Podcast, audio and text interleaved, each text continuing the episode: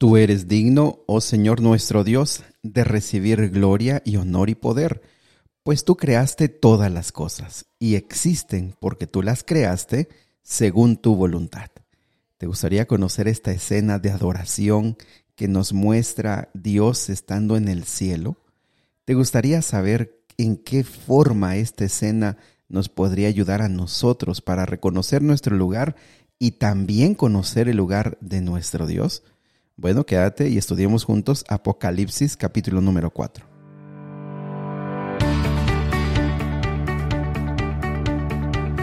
Nuevamente bienvenidos amigos y amigas al plan Raivados por su palabra. Qué gusto saludarles esta mañana, mandarles un fuerte abrazo, pues eh, decirles que nos da gusto, que estamos llegando ya al final de nuestra meta, que nuestra meta la estamos cumpliendo y yo espero y anhelo que lo más es que tú estés ya desarrollando el hábito de leer la Biblia, de sobreponerte al cansancio, al desánimo y, ¿por qué no? Siendo honestos, también a la desidia, ¿verdad? La flojera de decir mañana lo hago. Y también eh, sobreponerte al no le entiendo qué quiere decir, que alguien me ayude porque yo la verdad no le entiendo qué quiere decir aquí la Biblia. Bueno, ante todas esas dificultades, te felicito, qué bueno que ya estás hasta este punto. Pues bien, vamos a la Biblia. Te invito para que abras tu Biblia en Apocalipsis capítulo número 4. Muy bien, Apocalipsis número 4 eh, comienza ya de lleno con varios elementos que nos ayudan como a entender ciertas cosas y hay otros elementos que por el tiempo y nuestras limitaciones que solamente a través de un audio se nos complicaría un poquito más entender o desarrollar un poco más de historia. Sin embargo, creo que la primera parte al leer la Biblia pues tiene que ver con ese elemento devocional. ¿Qué significa? Pues la parte devocional tiene que ver con eh, orar y pedirle a Dios que a través de su palabra nos ayude a rescatar un elemento que nos ayude en este día en nuestra vida espiritual.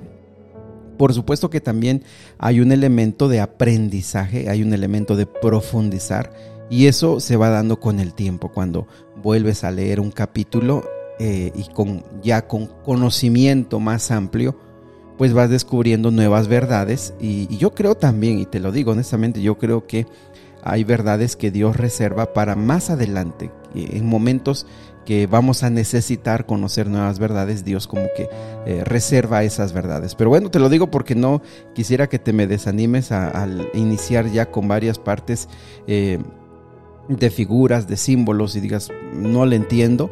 Pero bueno, vamos, vamos despacio. Pues bien, el capítulo de hoy se titula Adoración en el cielo y más o menos esa es la idea.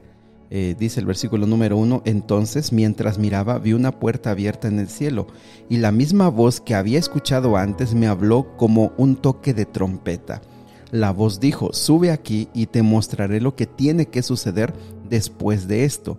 Y al instante yo estaba en el Espíritu y vi un trono en el cielo y alguien sentado en él.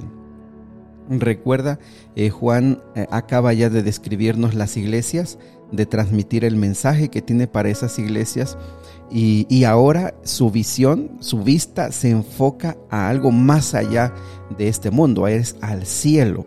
Y entonces describe a alguien sentado en un trono, dice el versículo número 3, el, el, que estaba sentado en el trono brillaba como piedras preciosas, como el jaspe y la coralina. El brillo de una esmeralda rodeaba el trono como un arco iris lo rodeaban 24 tronos en los cuales estaban sentados 24 ancianos. Todos vestían de blanco y tenían una corona de oro sobre la cabeza. Del trono salían relámpagos y estruendos de truenos. Delante del trono había siete antorchas con llamas encendidas. Esto es el Espíritu de Dios de siete aspectos. Delante del trono también había un mar de vidrio brillante, reluciente como el cristal. En el centro y alrededor del trono había cuatro seres vivientes, cada uno cubiertos de ojos por delante y por detrás. El primero de estos seres vivientes era semejante a un león, el segundo como un buey, el tercero tenía cara humana y el cuarto era como un águila en vuelo. Cada uno de los seres vivientes tenía seis alas y las alas estaban totalmente cubiertas de ojos por dentro y por fuera.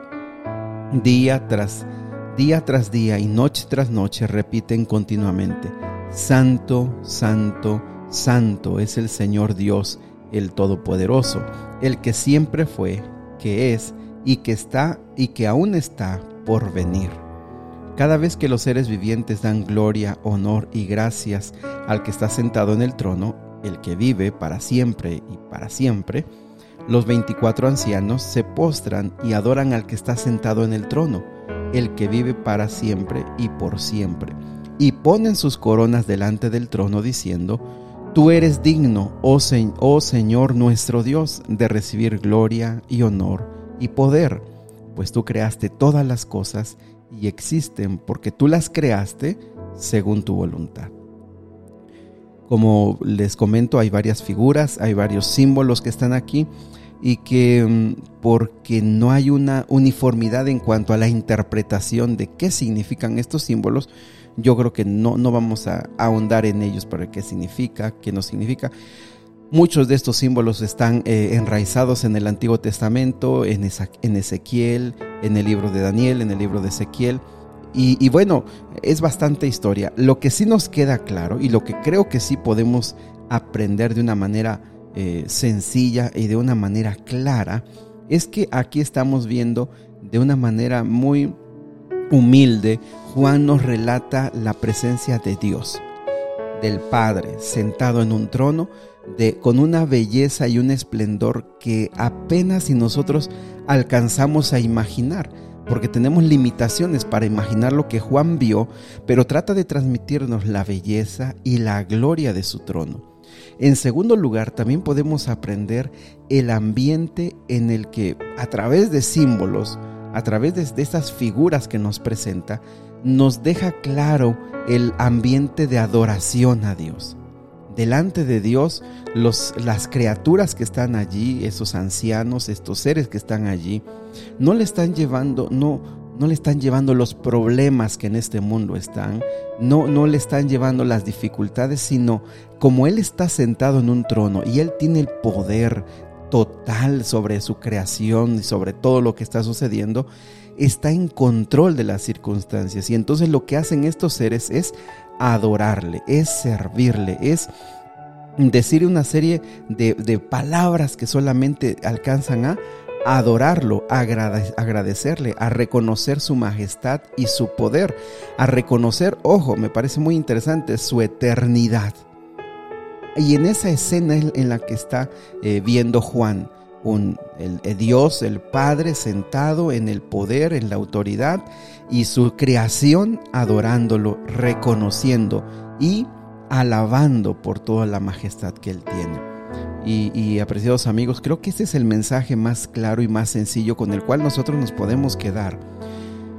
Y, me parece básico porque, porque muchas veces nosotros nos perdemos o vamos al Padre eh, yendo con tantos problemas, con tantas inquietudes, con tantas eh, situaciones personales que, que, son válidas, porque el Señor lo dijo, vengan a mí todos los que estén trabajados y cansados. Pero no, ¿no te parece que en este capítulo nos ayuda a entender?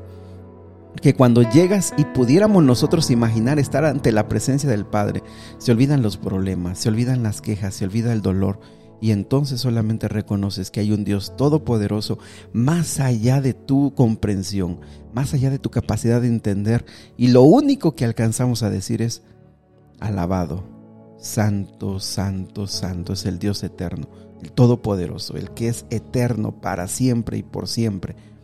Es decir, ante la grandeza de Dios, el ser humano lo único que alcanza a hacer es reconocer su poder, su gloria y su majestad.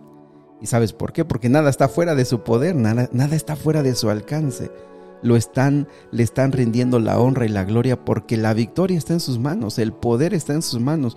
No hay titubeos, no hay sombra, no hay miedo, no hay terror. La historia no está fuera de su control. La, el, el ser humano, sean buenos y sean malos, no están fuera de su control. Todo está en Él porque Él es mucho más allá de nuestro conocimiento y mucho más allá de nuestra comprensión. Yo creo que que a, ti y a mí nos falta cada vez más tratar de llegar a, imaginarnos, tratar de meditar más en estas escenas. ¿Por qué? Porque cuando tú y yo tenemos temor, cuando tú y yo nos sentimos solos, abandonados, nos sentimos sin fuerza, Lo que necesitamos es recordar que tu Dios al cual le oras, que tu Padre Celestial al cual tú estás conociendo ahora, tiene el poder, está sentado en el trono, en la majestad. Y yo quiero decirte que ni aun Satanás es un enemigo que está fuera de control. Satanás no lo puedes comparar con Dios. Satanás es el acusador, pero no es alguien que esté igual que Dios.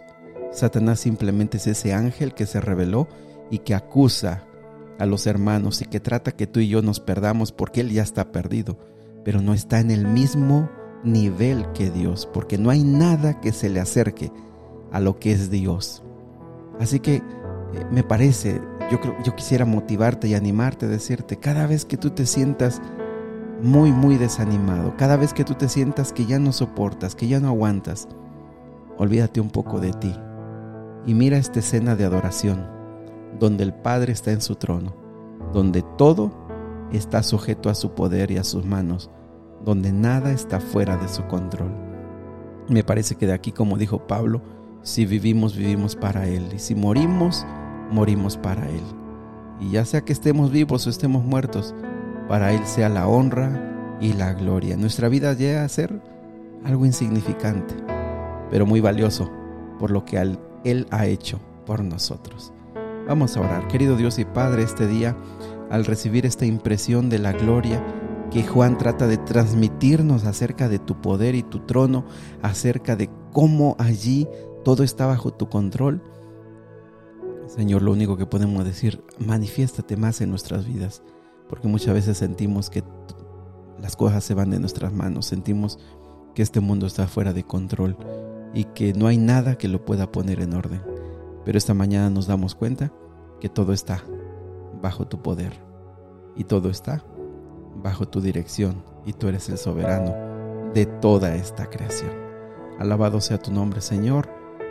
Somos tus criaturas imperfectas, pero aquí estamos porque estamos tratando de aprender a amarte y de aprender a saber qué es lo que tú quieres para nuestra vida. Ponemos en tus manos todo lo que nos duele y nos preocupa. Y hoy nos damos cuenta que tú estás a control de todo. Alabado sea tu nombre, en el nombre de Jesús. Amén. Mis amigos, les mando un fuerte abrazo. Sigan pasando excelentes días, sigan cuidándose y sobre todo, no dejen de leer la Biblia, no dejen de buscar a Dios. Es mi deseo más grande. Les mando un fuerte abrazo, que Dios me los bendiga.